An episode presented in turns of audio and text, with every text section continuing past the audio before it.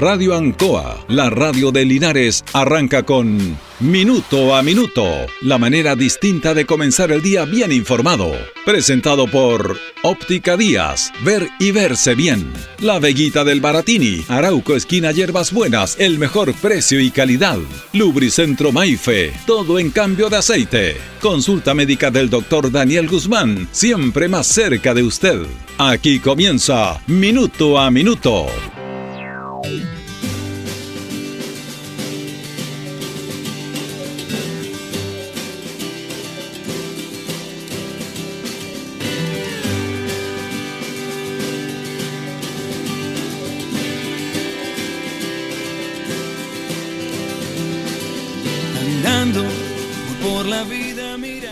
La, sociedad actual ya ha perdido la capacidad de asombro en muchas situaciones que, no, que nos están golpeando cada día, cada día. Mm, algo que empieza a ser cotidiano. Cuando empieza a ser algo cotidiano es porque ya no como que nos llama la atención, a pesar del tremendo impacto que ello puede producir. Mire, hay situaciones que queríamos comentar a nivel mundial y a nivel de acá. En Estados Unidos un joven de 18 años va a su ex colegio en Texas, es recurrente esa localidad, y empieza a disparar en contra de niños y estudiantes, matando a 20 de ellos y matando a la profesora. Así, de un, de un momento a otro. Usted sabe lo que pasó ayer en el sector de Lumaco, en el cual trabajadores que trabajaban para una empresa contratista forestal fueron atacados y lamentablemente uno de esas personas, un hombre de 66 años, fallece producto de un impacto de bala. Atacados a mansalva. Ayer Linares vivió una tragedia en un atropello, en una colisión de estos vehículos que son tan frágiles, que son estas, no sé cómo denominarlas, bicimotos que, que llevan un carrito atrás y que a esas personas les sirve mucho para desplazarse, que son eléctricos, que usted lo ha visto en las calles de nuestra ciudad fue y lamentablemente esta persona falleció. Hoy día en la mañana, en la madrugada, eh, hay un accidente cerca de Linares, el kilómetro 295, en el cual un vehículo toca con alcance con un camión. Este vehículo se, se incendia y su conductor lamentablemente fallece. O sea, todos los días estamos hacer, haciendo algo cotidiano de una situación que no puede ser que sea tan cotidiano. De llegar y informar este tipo de situaciones. Pero más que informarla porque está el hecho ahí, tenemos que reflexionar en esto. Tanto accidente de automóvil, tanto, tanto se le denomina accidente. Nosotros cuando estábamos a Fernando Domingo al llegar a Curicó nos tocó la lluvia porque no había llovido allá y nos encontramos con un accidente en el cual habían seis vehículos ahí dado vuelta en una colisión que tuvieron con un camión. Está, estas colisiones por alcance y que se produce como un efecto dominó y los que vienen atrás no alcanzan a frenar con paso, con piso refaladizo. Y claro, era impresionante esto. Y lo de acá también, por alcance. Todos los días tenemos accidentes en nuestra ciudad, colisiones de vehículos. El presidente de Estados Unidos, Joe Biden, invoca a Dios. Invoca a Dios para detener esta tragedia que hay en Estados Unidos, que tiene que ver con, fundamentalmente con el, él, llama lobby de las armas. Este es un tema que lo tenemos que conversar con más calma, con más tiempo, con más tranquilidad, porque es bien especial lo que pasa ahí. Bueno, y lo que pasó en Lumaco ayer, de esta intervención de estos grupos que nadie, nadie se atribuyó esto, nadie sabe quién son, aparecen los fiscales, aparece la policía, aparecen todos condenando, pero nunca más, nunca jamás se encuentra una de estas personas agresoras. Y esa es una pregunta que debe hacerse toda la sociedad y la comunidad. Y que, que pocos dicen. Hay una responsabilidad de quienes tienen que investigar estos casos. Y que no lo investigan porque tienen miedo y porque no tienen la capacidad ni el coraje para ir más allá de lo que deben de tener. Están siendo amedrentados. Cuando es amedrentada la justicia, ya estamos mal. Ya estamos mal. cuando se tiene que hacer una investigación en un lugar específico, acotado, que todos sabemos dónde es, pero nunca se encuentran resultados, eh, bueno, lamentablemente nadie dice nada. Y usted va a ver las mismas imágenes en los lugares comunes en esta clase de atentados. Aparece el carabinero, aparece el fiscal, el fiscal tiene, tiene mucha visibilidad a través de los medios, pero no tienen resultados concretos, que es lo que espera la comunidad ante esta situación. Es una situación muy triste y lamentable la vivida ahí y la vivida en Estados Unidos y lo que ha pasado con nuestros accidentes acá, en el cual seres humanos pierden la vida de una u otra manera por diferentes situaciones que aquí en Chile se está haciendo común. Esto de atacar a personas que van a trabajar, de tomarse predio, este es un tema largo, ¿ah? es un tema muy, muy largo. No, no da para dos minutos, ni para diez, ni para veinte. Pero sí aquí tiene que haber una responsabilidad de alguien.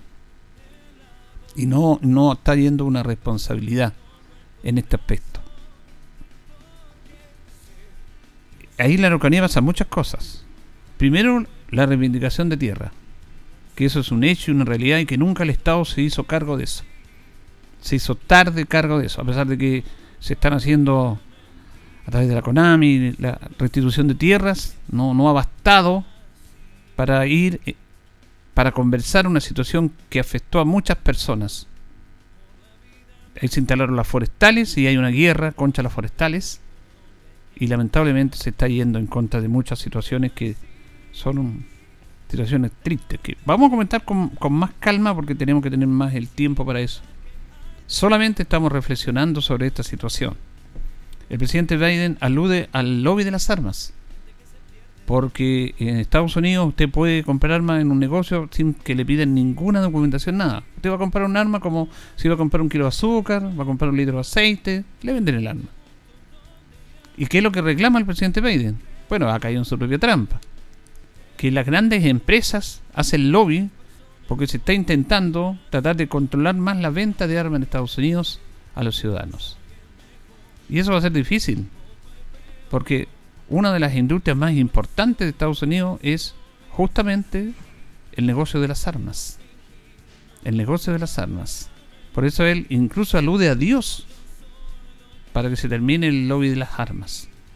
Y da detalles y da cifras de situaciones que se han producido ahí, al interior de Estados Unidos, la cantidad de atentados que han habido con resultados lamentablemente fatales con resultados fatales en, en ese tema. Ya no es ya no es la primera vez que se hace un tiroteo. Usted ve en cuando a escuelas, a iglesias.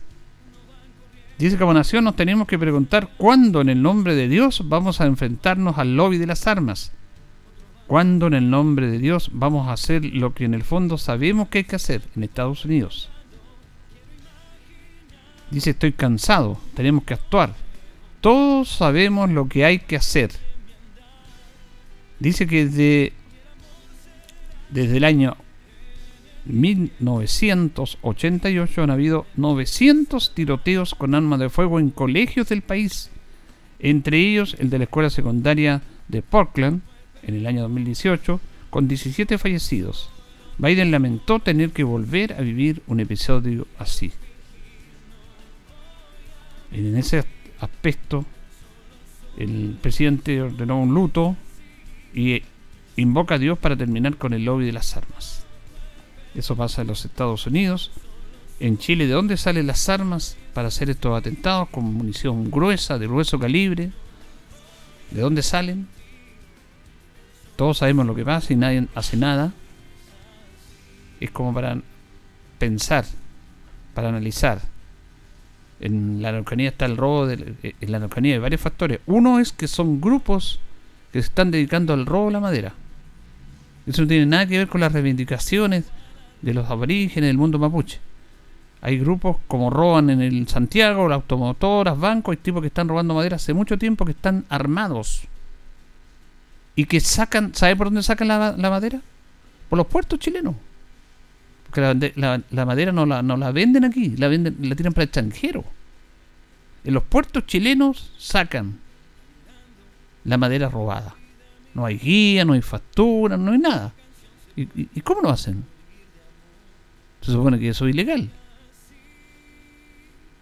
Eso es pregunta tenemos que preguntarnos y atacar eso. No podemos hacerlo los lesos. Aquí las autoridades, todo el mundo que le compete, se hacen los lesos. La policía, todos se hacen los lesos en esto. La semana pasada hubo una situación puntual en la cual hubo un ataque, no fue de comuneros, fueron de estos tipos que fueron sorprendidos eh, por estas rutas, por eh, policías, eh, y claro, lo agarraron a balazo. Son verdaderas mafias. No los permitieron controlar. Y siguen su ruta y van a los puertos y exportan la madera. Y ganan millones y millones de dólares. Eso se tiene que hacer cargo el Estado de eso. No podemos seguir de esta manera.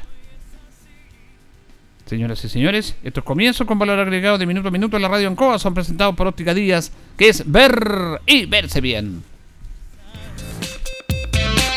Óptica Díaz es ver y verse bien.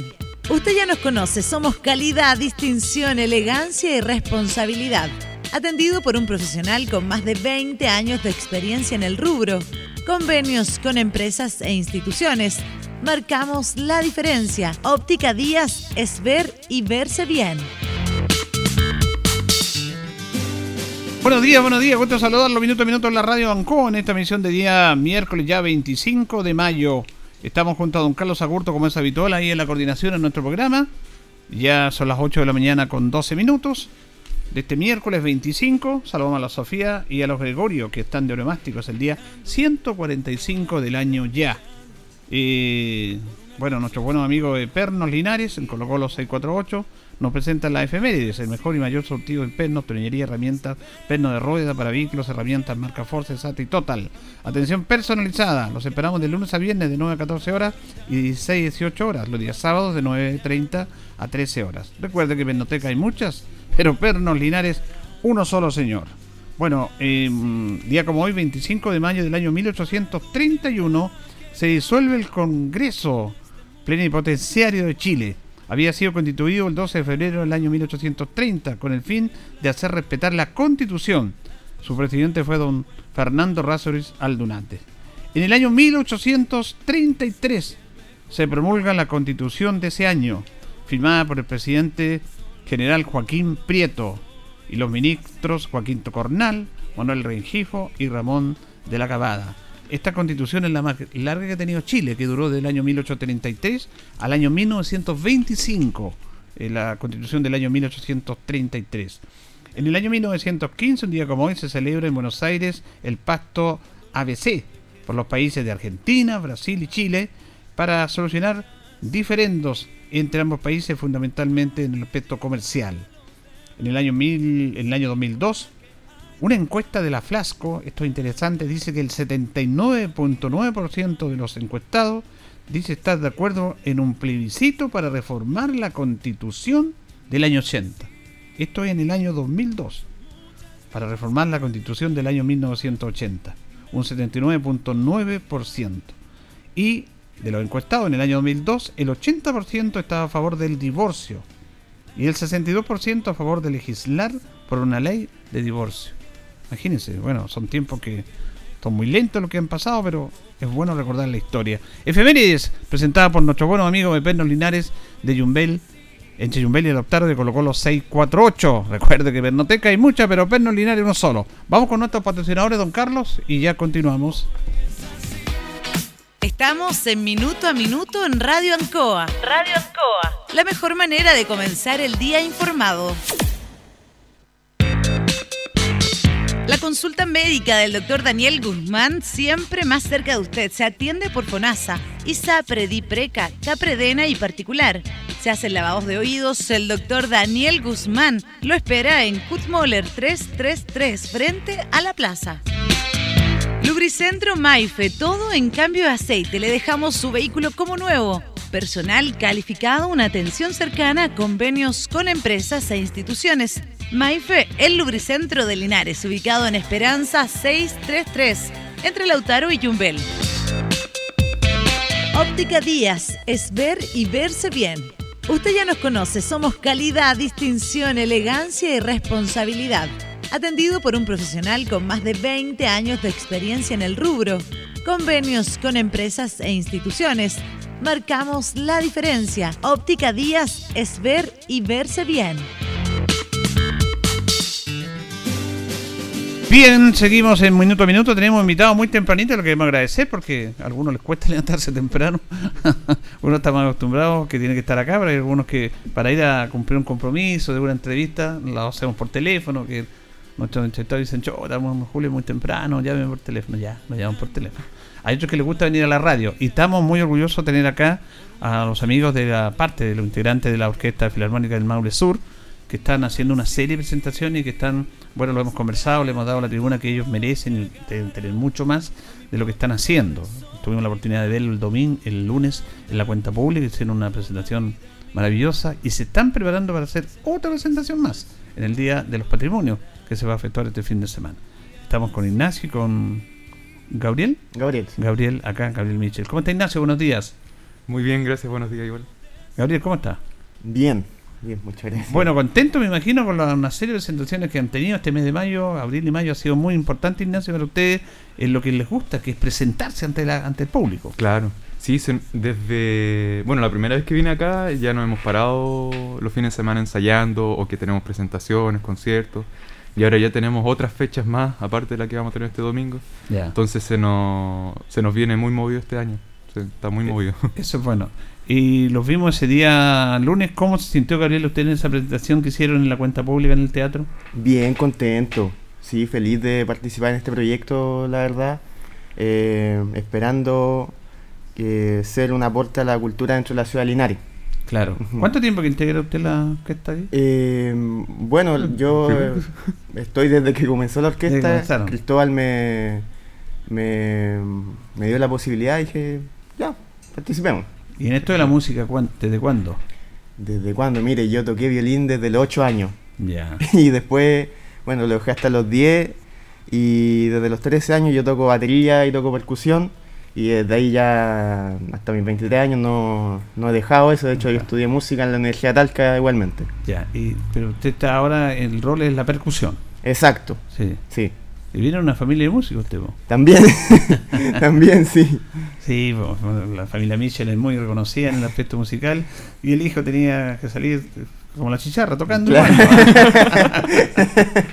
bueno, Ignacio, el, el, eh, eh, el repertorio que van a tener este fin de semana, este domingo, al mediodía, va a ser muy especial. Claro, este, este domingo nuestro repertorio va a ser en homenaje al maestro Vicente Bianchi. Va a ser mucha música que él hizo estando en Perú, música que recopiló en Chile y trabajos que hizo con, distintas personas en, el, en este país. Ya. como Pablo Neruda, Pedro Mesone, claro. también eh, Flores del Campo, quien hizo la, la música de la Pérgola de las Flores. También vamos a tener la abertura. Flores del Campo. Claro, Flores, del, campo. También. Bueno, él fue el relator de Vicente Bianchi de todo esto de todo estos compositores, sacó de la poesía y, lo, y la musicalizó eh, Vicente Bianchi. Claro, hasta el último hasta el último momento de vida de Pablo Neruda siguió recibiendo ¿cómo se llama? Eh, textos para que los musicalizara. ¿Cuánto tiempo que están preparando eh, lo que van a tocar, lo que van a hacer el día domingo? Porque esto lo tenían planteado desde antes ustedes hacerlo. Claro, el año, o sea, el año pasado ya hicimos un concierto de homenaje que fue mucho más pequeño por, por el espacio porque fue en el museo. Ya. Entonces este año como que nos quisimos desquitar hacer otra vez el concierto, pero más grande. O sea, ahora ya tenemos más viento, más percusión. Vamos a tener cuatro cantantes con nosotros que son ah, muy, muy famosos acá en Linares al menos. Va a haber cantantes también ahí. Claro, claro. Ah, Va a estar Laurita, eh, Mauricio Vega, El Guaso Castillo. Ah, qué bueno. Carolina eh, Martínez también. O sea, va a ser en grande. Sí, como, se merece la fiesta del Día de los Patrimonios. La, orquesta igual ha aumentado de tamaño. Ya, han llegado más músicos a integrarse. sí, también. ¿Usted cómo, cómo es el proceso, Gabriel, de pasar del violín a, la batería o a la percusión? A ver, es que, bueno, yo del 8 a los 10 años toqué y después me aburrí, por así decirlo. ¿Ya? Y después, cuando tenía 13 años, dije, em, que quería hacer algo, porque no, no tenía ninguna actividad, entonces ahí supe que mi papá tocaba batería. Sí. Entonces él se dio por la suerte, por así decirlo, que él tenía una academia de música calidad que se llamaba El Crearte. de, bueno, lo- los cantantes de los que hablamos. Eh, de hecho, Lo- los del Canasto hicieron su primer disco allá en Crearte, Ya. que estaba mm, en calle Yumbel. Eh, ¿cómo, cómo se llama esa calle que, que va para cerca de Fachi? Ya. no recuerdo cómo se llama esa calle. Y ahí aprendí a tocar batería con Osvaldo Campos. Osvaldo- él fue mi profesor y después seguí, seguí. Después ingresé a la Orquesta Sinfónica Estudiantil de Linares, tocando percusión. Y desde ahí no. Seguí, seguí. 2016 postulé a la Orquesta Sinfónica Juvenil Regional del Maule. Quedé eh, 2016, 2018, 2019 y 2021 participé en esa orquesta. Eh, me ingresé a estudiar eh, la licenciatura en música en la Universidad de Talca. Y bueno, terminé en diciembre. Entonces ha sido como escalando de a poquito, por, por así Ya. decirlo. Sí, todo un proceso ya. Exacto, exacto. Sí, bueno, yo antes de estudiar música estudié Derecho un año también, entonces... Ah, ya. y dije... Bueno, estudiar derecho que tiene buena cabeza para recordar también todo lo concerniente a la- las notas, todo eso. Claro, también. Y dije, no, esto no es para mí, así que ahí me... Se, se me llegó la música. Exactamente. Lo más importante que hemos dicho acá con Ignacio, ustedes, es que se sientan bien en lo que hace, porque los Claro. jóvenes en el tema de la motivación, qué es lo que van a hacer en su futuro, lamentablemente, o no, no sé si lamentable para algunos, pero para mí sí, algunos ven qué carrera hay para ganar más plata. Claro. Ah, y hay una presión de los padres, la sociedad, oye, no, tiene que, tu hijo tiene que estudiar esto porque le va a ir mejor y todo Mm. el tema. Cuando lo importante es que usted haga lo que le gusta nomás, Sí, ¿cierto? Claro. exacto. Es que, bueno, como ya habíamos dicho, los espacios son muy pocos para, para poder desarrollarse en la música Claro. y poder generar ingresos con, con esto. Entonces, por eso a veces es comprensible que, que busquen otros caminos, como, Mm. como donde puedan generar bien, donde estén tranquilos en la vida. Y bueno, al día de hoy, hacer música, estudiar música, es una carrera de alto riesgo Sí, aquí en. Chile. Aquí en Chile sobre todo. No, es muy difícil, igual también demasiado complicado. Pero bueno, ustedes están abriendo un camino ah, y se están presentando y lo han, lo han hecho bastante bien. ¿Están dentro de lo que ha pensado usted, Ignacio? Porque me imagino que se proyectan, de repente se caen proyectos, pero ustedes se han estado sosteniendo. Claro, o sea, todo lo que ha pasado en la orquesta en tan poco tiempo igual nos tiene así como sorprendidos. Por, el- por la llegada que estamos teniendo, por la gente que está sabiendo de nuestro proyecto, hasta la Seremi de Cultura ya sabe de, nuestro, de Mm. nuestra exi- existencia. Y tenemos apoyo de todas partes, de la municipalidad también, el alcalde también está muy feliz con lo que nosotros estamos haciendo, de que se haya formado esta orquesta acá en Linares, pero él nos vino a conocer el 30 de abril, cuando tuvimos la, Claro, la presentación ahí en la gobernación, ¿no? en la Claro. gobernación. Ahí supo de nuestra existencia y él después personalmente no- nos invitó a participar en su cuenta pública. Me parece fantástico. ¿Cómo eligieron el repertorio para la cuenta pública ahí? Son dos temas muy hermosos ahí que tocaron. Claro, e- esos son dos temas que nos quedaron del concierto del 30 de abril. Ah, ya. Mm, sí, como nos avisaron, como en una semana nos dijeron ya tienen que presentarse la cuenta pública, no, no teníamos tiempo para preparar más. Pero trajimos lo mismo, lo, lo practicamos, lo, lo ensayamos antes y ahí lo, lo presentamos. Sí, salió bien, ¿ah? Mm. Oye, ¿cómo es, Gabriel, esto de, de la percusión en una orquesta filarmónica? Porque uno se asocia la percusión a la batería, batería, claro. en la Claro. banda de rock y golpearlo esto, los platillos. Aunque la segunda tema de, de Barría, de Jaime Barría, parece, suena fuerte la percusión ahí, ¿ah? Sí, Eh, sí. Me di cuenta que, que le Eh, pegaba bien fuerte ahí. Lo que ¿Cómo pasa es, es un proceso bien interesante la diferencia que hay ahí? es que hay uno, bueno, como percusionista, tiene que entender la función que está cumpliendo dentro de la orquesta. Ya. Se fija, por ejemplo, en este caso, bueno, la orquesta sinfónica, la filarmónica, eh, la percusión tiene el rol de acompañar.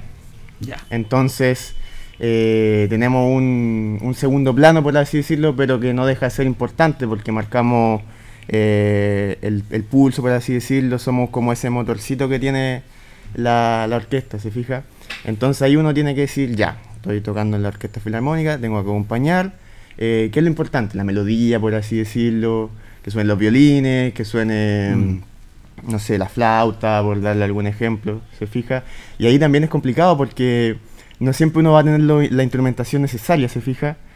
Por ejemplo, bueno, cuando yo estudié en la universidad teníamos toda una fila de instrumentos con, completa, por así decirlo, marimba, vibráfono, timbales, todos esos instrumentos. Entonces, en esta oportunidad, eh, bueno, ahora contamos con los instrumentos, la percusión del teatro, pero antes de eso era como con Javier, que es el otro percusionista, era como, ya Javier, eh, ya el ensayo llevo esto, tú llevas esto otro. Entonces ahí con las cosas que nosotros teníamos, como que nos vamos tratando de armar la, la fila, por así decirlo. Claro. ¿Se fija? Pero... Y van acompañando y todo eso, y tiene razón usted cuando dice de que no tienen todos los elementos, porque una percusión para el común denominador de la gente, y para nosotros los comunes, que no sabemos la música, creemos que golpear los, los platillos, la- los, los bombones, todo eso. No. Pero hay un montón de Claro, situaciones que... que- claro. ¿no? Y yo No. creo que sale caro ser percusionista Sí, sinfónico. sí, sí, Sale, sí. sale caro. Caro los instrumentos. Sí, obviamente. Una marimba, por ejemplo, 5 millones de pesos, quizá un vibráfono, la misma cifra, eh, la- comprarse baquetas, por así decirlo, un instrumento de buena calidad, eh, la funda, el transporte, todas esas Sí, cosas. pues, porque hay que cuidarlos también de los lugares que, que no se utilicen. Pero ese día resaltó muy bien, porque ¿qué es lo que tenía de percusión ese día en, la- en el teatro? Era súper sencillo, eran dos cositas, era un tom de piso, ¿Ya? se llama que es como, es un tambor que se ocupa dentro de la batería, y un platillo. Lo único. Sencillito. Pero se notó, pues. Claro, Se claro. notó Se hizo notar, Es sí. lo que dice el rol de acompañante. En, en- Exacto. en cambio, en la otra, en la otra música, en el roto, eso, la batería va marcando el ritmo. Claro, es que en, las dos, en los dos géneros, por así decirlo, esa es como su principal función. Ya. ¿Te fijas? Pero depende del, del estilo igual. Porque, por ejemplo, nosotros estamos tocando, mm, por ejemplo, la palizada, que es un bal peruano que es, eh, por así decirlo, más rudo, ¿Mm? más, más choro, entre comillas, digamos. Que entonces ahí, claro, uno toca como con más fuerza, con más intensidad, distinto, por ejemplo, a la flor de la canela, Claro. que otro bal peruano, pero más tranquilo, más calmado, ¿se fija? Entonces ahí uno tiene que decir, ya estoy tocando una balada, por así decirlo, estoy tocando, no sé, la, la película de las flores, estoy haciendo tal cosa, y ahí uno se acopla a la música. Siempre hay que acompañar a la música, ¿se fija? No tocar lo que uno se le, se le ocurra, por así decirlo. Por eso también está la partitura. Exactamente, para algo está en la partitura, ¿cómo se dice? Está, está todo escrito. Igual que siempre yo me he conversado y he conversado con otros músicos cuando hablan de, la, de los grupos tradicionales que tocan música del bajo. Y el bajo es como que el que tiene menos protagonismo, porque el guitarrista se luce, el baterista, el, vocalista, pero el bajo es Claro. fundamental en ese grupo. Así es. Ah. Claro, para cualquier cosa hay que escuchar a los Jaivas, ese, ese bajista que tiene, e- el bajo es una voz más. No, no es como un acompañamiento. Mm, No, el- la percusión, el bajo, lo más importante. Claro. Y Sí. si no están, no... Creo que si no me equivoco es lo primero que se graba cuando se hacen Claro. grabaciones de, de audio, álbumes. Exacto. sí. Dicen que quien sostiene todo es el bajo, que sostiene Claro. es como un edificio. Si no Claro. está el bajo, se cae todo. Claro. Eh, Sí. todo eso. Ignacio, ¿cuánto va a durar más o menos el concierto del día domingo? Eh, aproximamos que una hora, una hora, un cuarto y medio, más o menos. Ya. No, no, no va a ser tan largo, pero sí va a ser emotivo y va a ser, vamos a intentar de que sea educacional. O sea, de que la gente que esté ahí, los niños que estén ahí sobre todo, puedan interactuar después con los músicos, que puedan conocer los instrumentos, Qué bueno. que puedan subir al escenario a, a hablar con los músicos, que entiendan más o menos cómo, cómo funciona esto. ¿Cuánto tiempo les toca preparar un un concierto de esta naturaleza?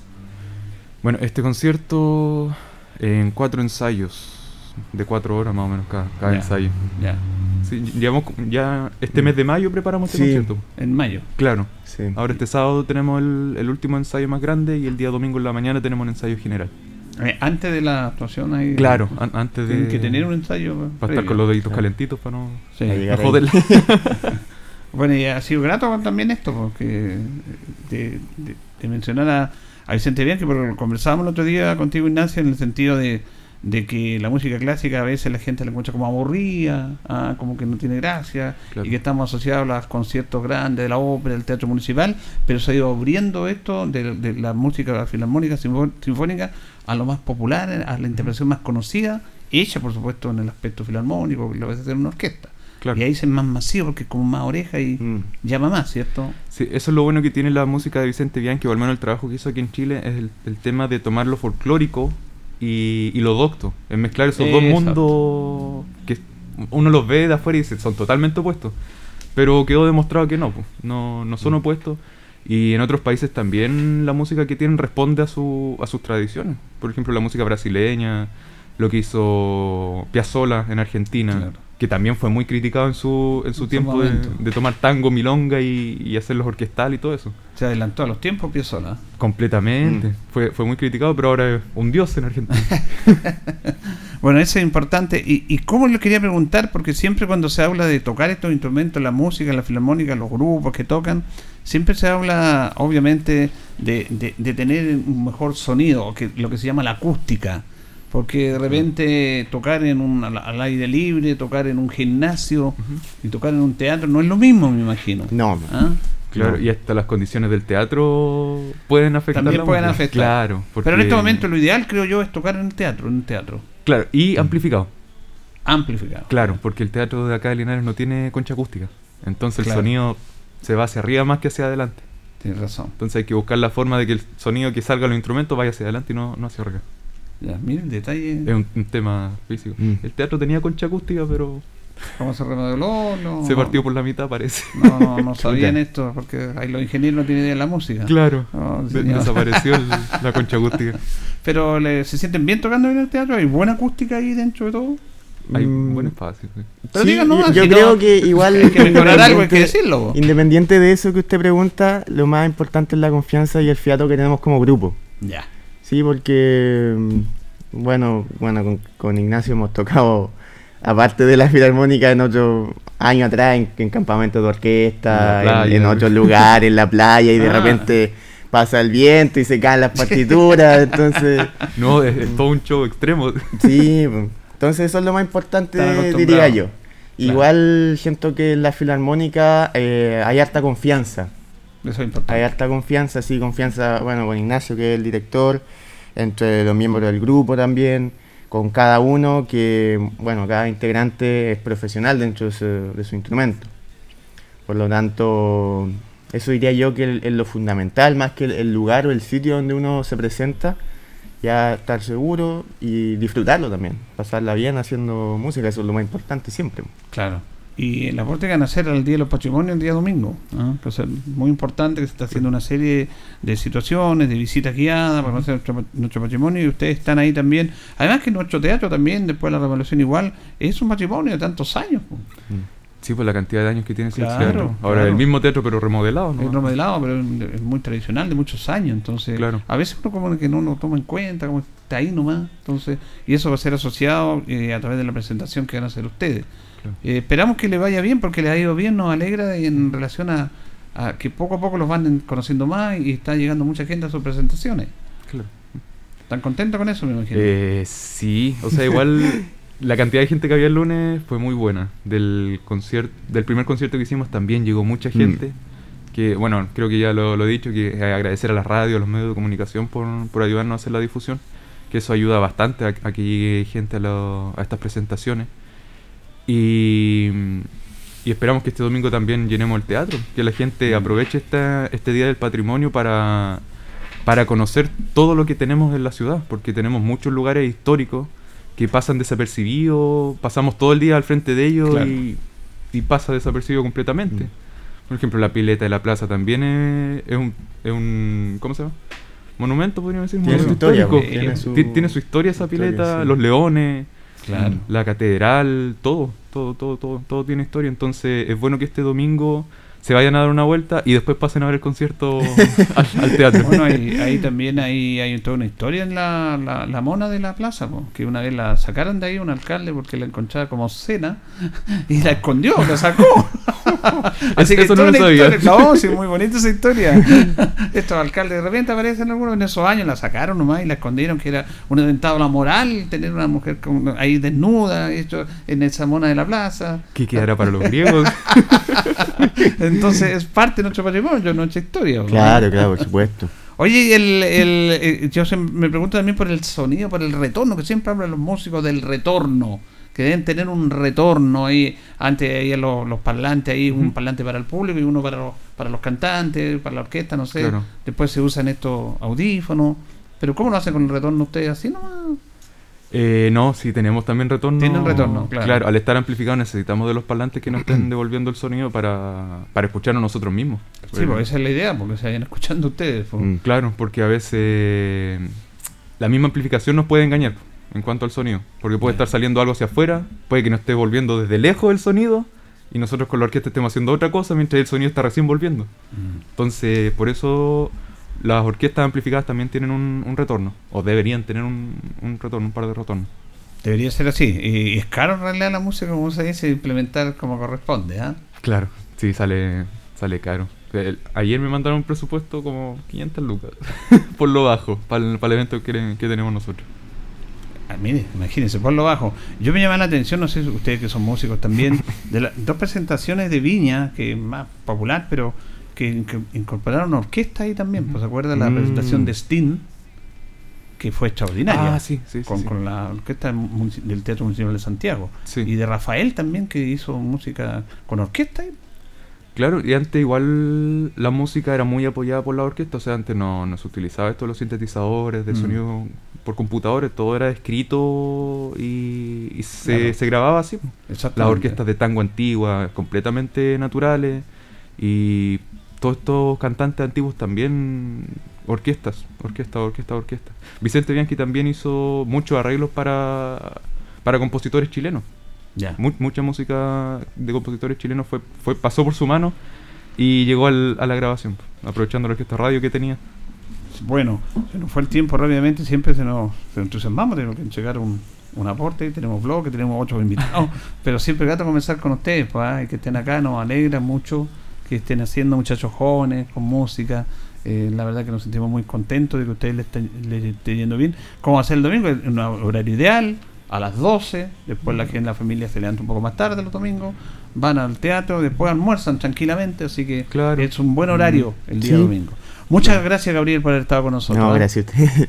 Gracias a Gabriel y la verdad que nosotros lo, cuando me dice el apellido Michel, tiro. Para que no lo.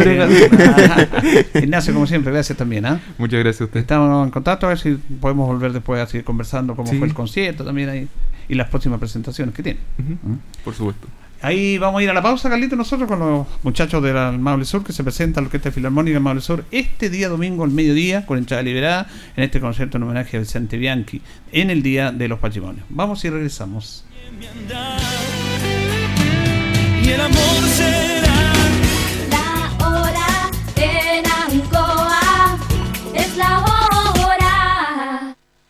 Las 8 y 37 minutos.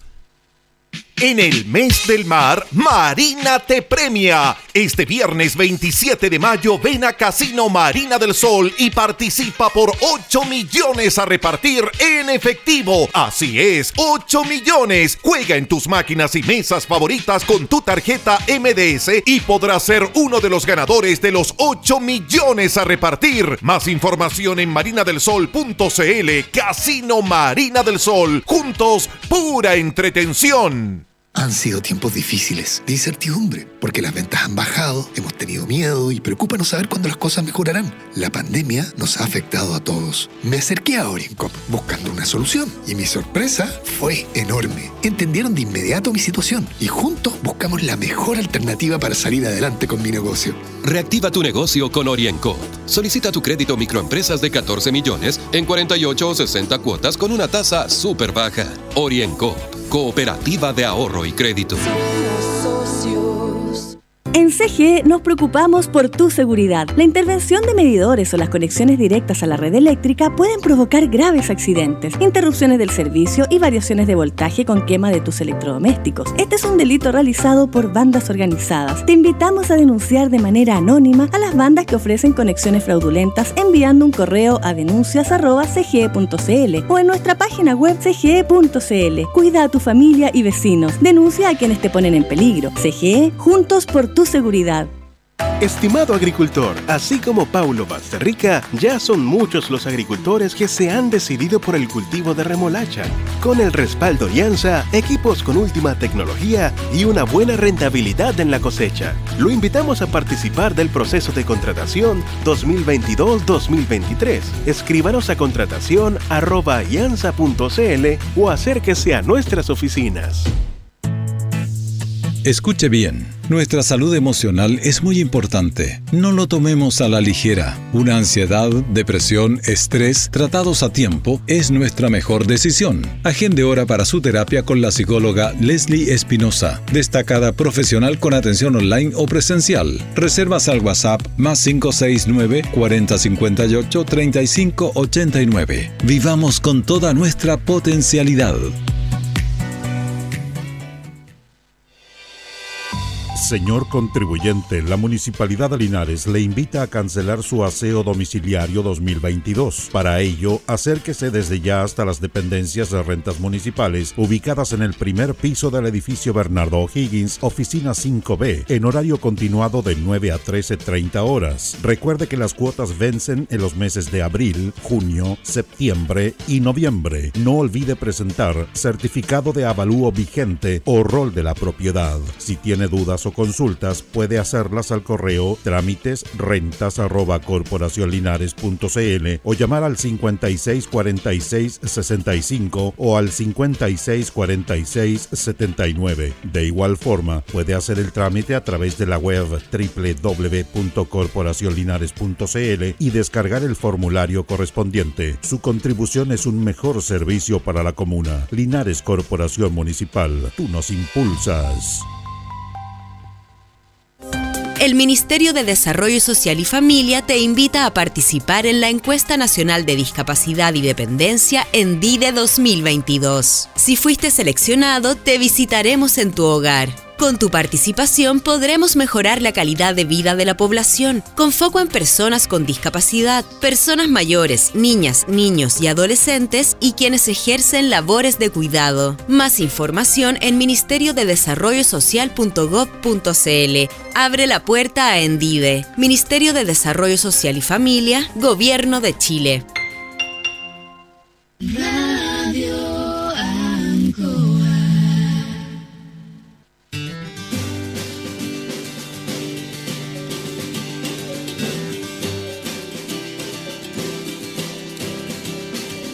Bien, seguimos en minuto a minuto en la radio Ancoa. Nos separan 18 minutos de las 9 de la mañana.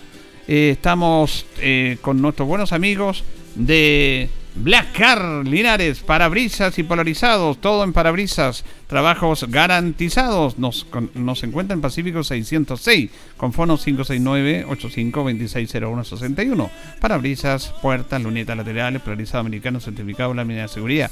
Reparamos toda clase de parabrisas. Usted nos conoce, somos Black Car Linares en Pacífico 606, lo mejor en parabrisas y polarizados. Pernos Linares también nos acompaña, Colo Colo 648, el mejor y mayor surtido en pernos, tornillería y herramienta. Recuerde que pernoteca hay muchas, pero Pernos Linares, uno solo señor. Y también nuestros buenos amigos de Tentaciones, que están con nosotros, panadería y pastelería Tentaciones, Number 579, la más amplia variedad en tortas, pasteles, brazo de reina y empanada. Vale, Estamos con Tentaciones, que estamos para servirle. Y vamos a establecer un contacto con la diputada de nuestro distrito, Paula Laura, que la tenemos en línea con los auditores de Minuto a Minuto de Radio Ancoa. ¿Cómo está, diputada? Buenos días. Buenos días, Julio. Buenos días también a los auditores de la radio. Hoy día los saludo desde Parral. Ah, anda acá, en la, anda acá en la zona. Sí, la semana distrital. Así que estoy por ahora en mi casa en Parral para partir ya a terreno, a seguir recorriendo la- las comunas de la región. Bueno, y ahí en ese aspecto, y comenzamos inmediatamente, eh, me imagino que se ha reunido, cuál ha sido su agenda en esta semana distrital. Sí, entre el lunes y el martes hemos tenido junto a mi equipo territorial una serie de reuniones. Le cuento brevemente los titulares. Nos reunimos con la Seremi de Salud en Talca para ver el tema de la pandemia, cómo van los casos y específicamente también poder preguntarle de la construcción de los hospitales, el hospital de Parral, Linares, Cauquenes. También nos reunimos con funcionarios de la salud, que son del gremio de Fe- FERFUMAPS, y ahí también conversamos varios temas asociados a la violencia principalmente que sufren funcionarios de salud. Era lo que más les preocupaba en esa instancia. También eh, estuvimos en Cauquenes, nos reunimos con algunos profesores por una deuda histórica, no sé si ha escuchado alguna vez Sí. el tema y yo le, puedo le puedo contar un poco más eh, en qué estaban ellos y cómo les podemos ayudar a que se concrete el pago de esa deuda histórica. Y también estuvimos en Peyúgue, nos reunimos con la alcaldesa de Peyúgue y eh, con la mamá de la niñita del liceo de Peyúgue por el caso que comentábamos la semana pasada del delegado. Entonces, eh, en base a lo mismo, para ir cerrando la idea, nos juntamos con el delegado regional para ver qué va a pasar con ese caso. Ya, y justamente en eso lo quería preguntar, ¿cómo ha estado evolucionando ese caso? ¿Si ha evolucionado esto? Porque a veces uno en esto que tiene un impacto mediático de primera, que lo tienen, pero después como que la gente se olvida y no pasa nada. ¿En qué va eso? Sí, no, nosotros no queremos que se olvide porque aquí se tiene que hacer algo, no podemos dejar que esto quede eh, como si nada y que se olvide. No- Nos comentó el delegado regional que cierto es el jefe del delegado provincial, que se inició un sumario administrativo desde la subsecretaría de Interior. Y yo le dije, ya, perfecto, pero que se haga una investigación, porque además esto está en el Ministerio Público, en la Fiscalía, pero no puede seguir ejerciendo sus funciones como si no hubiese pasado nada. Y ahí nos comentaba el delegado que eh, lo más probable es que el fiscal, iniciando el sumario, suspenda al delegado provincial de sus funciones. Que creo que, bueno, no es lo óptimo porque nosotros esperaríamos que presentara la renuncia, pero por lo menos eh, que quede suspendido de seguir ejerciendo sus funciones hasta que se esclarezcan los hechos por la vía legal. En el aspecto de, de, un tema generalizado que es en la denominada deuda histórica, eh, los profesores eh, que el Estado tiene con esos profesores, eh, algunos han tenido una, una, una, salida paralela demandando la justicia. Conocimos el caso de unos profesores de Atacama que después de muchos años se les dio la razón en esto. ¿Cuál es la situación de los profesores de Cauquenes que usted conversó? Sí, mire, los profesores de Cauquenes se unieron con otros profesores de Chanco también, de Peyúgue, Parral, etcétera. Y nos contaron toda la historia que ellos desde hace muchos años empezaron a tomar acciones legales, las tomaron frente a los municipios, ganaron eh, en esa en esa circunstancia y los municipios dijeron que no, que no tenían fondo y ahí fueron recurriendo a distintas instancias legales. Y lo último fue que ellos junto a un abogado de Santiago demandaron al Estado de Chile a través de la Corte Interamericana de Derechos Humanos. Sí. Y el año pasado, en diciembre del 2021, ganaron y el Estado fue condenado a pagar esta deuda histórica. En total, la cantidad de profesores que eh, organizaron esta, esta demanda al Estado y que salieron beneficiados, beneficiados son más de 800.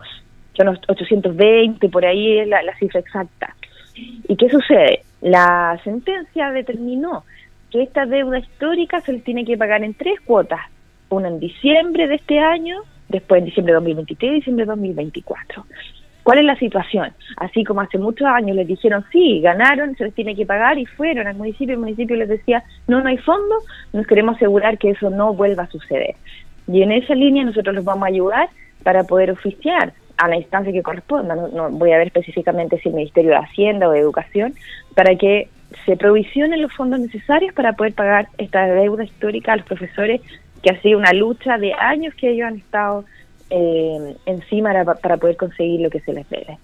Claro, eh, ellos al final optaron por esta, duda, esta, esta situación judicial porque es una deuda histórica, pero también aquí hay un tema no menor, eh, diputada, que ¿Mm? tiene que ver con, lo, con, los municipios, que los municipios en rigor no tienen los dineros para cancelar una deuda que no es de ellos, aunque tienen que tomarla, que es del Estado y que nunca se hizo cargo de eso, porque muchos municipios tienen inmuebles embargados por esta situación de los Así profesores. Entonces también es un daño a los, a los, municipios que quieren producir, no, no, no es que estemos en contra de ellos, obviamente que ellos tienen que pagárselas como claro. corresponde, pero tiene que asegurarse que el Estado en, en rigor se le tiene que pagar, porque los municipios en este momento no tienen plata, por eso cuando te dice a lo mejor Ministerio de Hacienda, Ministerio de Educación, tienen que salir los recursos.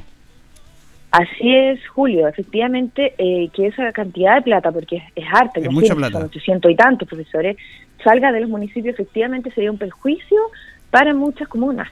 Entonces, eh, esto tienen que ser fondos que vengan de otro de otro origen, que no sean los, los, municipios, porque efectivamente no tienen los fondos para eso. Y esto es algo que viene desde el año 81, imagínense. Entonces, eh, por eso nosotros tomamos esa, esa acción, vamos a oficiar para preguntar cómo tiene determinado el, el Estado, el, el, el Ministerio de Hacienda, provisionar esos fondos para pagar esa deuda tal cual como tú dices, tienen muchos municipios bienes embargados por falta de fondos. Entonces, no es la idea que los municipios sean quienes tengan que pagar esta deuda. Eh, bueno, ¿se aprobó el tema del sueldo mínimo? Sí, por supuesto. Ya. Se aprobó el sueldo mínimo, que yo creo que es una muy buena noticia porque además incorporaron ayuda a, la, a las pymes para subvencionar este aumento. Eh, también eh, estábamos viendo la noticia de, de, lo que íbamos a conversar la otra vez, que, que, si le había llegado o no, pero el ministro de Hacienda, María Marcel, manifestó la inyección de recursos eh, fundamentalmente para ir en ayuda de, de, bajar un poco los efectos de las alzas de los combustibles, específicamente de la parafina. Se dice, lo vamos a ver, ojalá sea así mañana, que estaría bajando en un promedio de 200 pesos el litro de parafina a través de una inyección de recursos al Fondo de Estabilización, que son 40 millones de dólares. ¿Ustedes también están de acuerdo con esa medida? Sí, yo específicamente sí. Yeah. Por supuesto que sí. Hemos visto otras votaciones que, que no entiendo cuál sería la razón para rechazarlas, pero por supuesto que sí, porque estamos viviendo, sabemos, una inflación que es un tema que no afecta solo a Chile, tenemos una inflación muy alta acá, pero es un tema mundial por pandemia, por la guerra de Rusia y Ucrania un montón de, de situaciones que tenemos que tomar medidas en ayuda de la familia y sobre todo aquellos que, que, que se han visto, como les decía, totalmente afectados por pandemia, que estuvieron sin trabajo. Es una situación muy complicada que se vive en nuestro país. Por lo tanto, esas medidas, por supuesto que yo por lo menos las voy a apoyar y esperemos que se concrete eh, la baja del precio de la parafina. Ya, ya, que- quiero detenerme en un punto que usted dice. Dice, yo voy a aprobar esto, me parece bien. Hay algunos que no, no sé por qué. E- Este es un tema importante que te lo, porque está esta vieja política, usted está recién ingresando al mundo de la política, que algunos se oponen por oponerse nomás, porque son oposición, ahora y como era Mm. antes también, depende del color del gobierno, que no me gusta a mí, y me opongo. Y eso no debe ser. Se debe terminar con esas prácticas, porque esta medida tiene que ser aprobada por todos. Y como lo dice usted, yo también lo digo, no entiendo por qué algunos pueden decir no a esto. Claro, de todas maneras, Julio, lo que tú dices es lo que esperamos todos los chilenos. Y yo creo que todos, incluyéndome, siendo que formo parte de esto, estamos aburridos de esta vieja política donde se toman decisiones en base a colores o a ideologías políticas que, por supuesto, no benefician a las personas realmente. Entonces, tenemos que aquí actuar, tomar decisiones como representantes de la ciudadanía con sentido común, por el beneficio de todos los chilenos y no por perjudicar o favore- o favorecer un color o sector político. Por lo tanto, tenemos que terminar con esas viejas prácticas de la política antigua. Ahora, lamentablemente, nuestro país está en una espiral de violencia que ya, ojalá no sea así, pero se está perdiendo la capacidad de asombro ante una serie de situaciones que nos duele a todos los chilenos. Todo lo que pasó ayer en la macrozona sur con el asesinato de un trabajador forestal, muy triste y lamentable. Lo que pasó la semana pasada en el barrio May, todo este tipo de situaciones que se están haciendo cotidianas y que se tienen que solucionar. ¿Cuál es su perspectiva referente a ese tema? Porque la gente pide respuestas a que estén seguros. Yo ayer conversaba con un amigo Parral, nosotros trabajamos en la Radio del Mundo con, de ubicarlo usted a Daniel Mm. Lavasolo, y, y, me Sí, conta- por y me contaba Daniel, mira Julio, yo como hace tiempo que no estoy en Parral, Mm. yo y aquí en Parral es increíble, dijo, ya no, tú no puedes ir tranquilo a comprar, han habido asalto y todo, cosa que no era así antes. Es una situación muy compleja, diputada. es muy preocupante y efectivamente aquí en Parral ya estamos viviendo portonazos, o sea, situaciones que nunca se, hayan visto aquí en Parral. Yo lo considero una ciudad tranquila, pero eh, lo que vemos en la macrozona sur, y lo hemos comentado yo creo en los programas anteriores, eh, si no se toman medidas necesarias para frenar esta delincuencia, es un precedente que se desata en toda la ciudad, en todas las regiones y comunas de nuestro país, como lo que conversábamos recién eh, de Parral. Y la, la delincuencia es un tema que afecta a todas las comunas del, del Maule Sur, por lo menos, que yo he hablado con todos los alcaldes y no ha habido ninguno, Julio, que no me haya dicho, ¿sabe qué? Faltan carabineros. Los carabineros no tienen ni siquiera una camioneta para trasladarse. Eh, los mismos municipios ayudan con vehículos. Por lo tanto, tenemos que reforzar y darle las herramientas, la tecnología, los recursos necesarios a nuestros carabineros que más encima se están sacrificando para poder resguardar la seguridad. Claro, y la gente dice, bueno, y tantos atentados y nunca los pillan. Ese es el, el término común denominador del ciudadano común y corriente. No, nunca los pillan. Y, es un tema que tiene que hacerse cargo de eso respecto a esa situación, porque vemos atentados, atentados, y como si de la nada aparecieran y después nadie se hace cargo de eso. Efectivamente, es que, es que si nuestros carabineros no tienen los recursos necesarios, difícilmente los van a pillar, pues imagínense si no tienen ni siquiera una camioneta para trasladarse del retén donde ellos están, ¿cómo van a hacer su pega?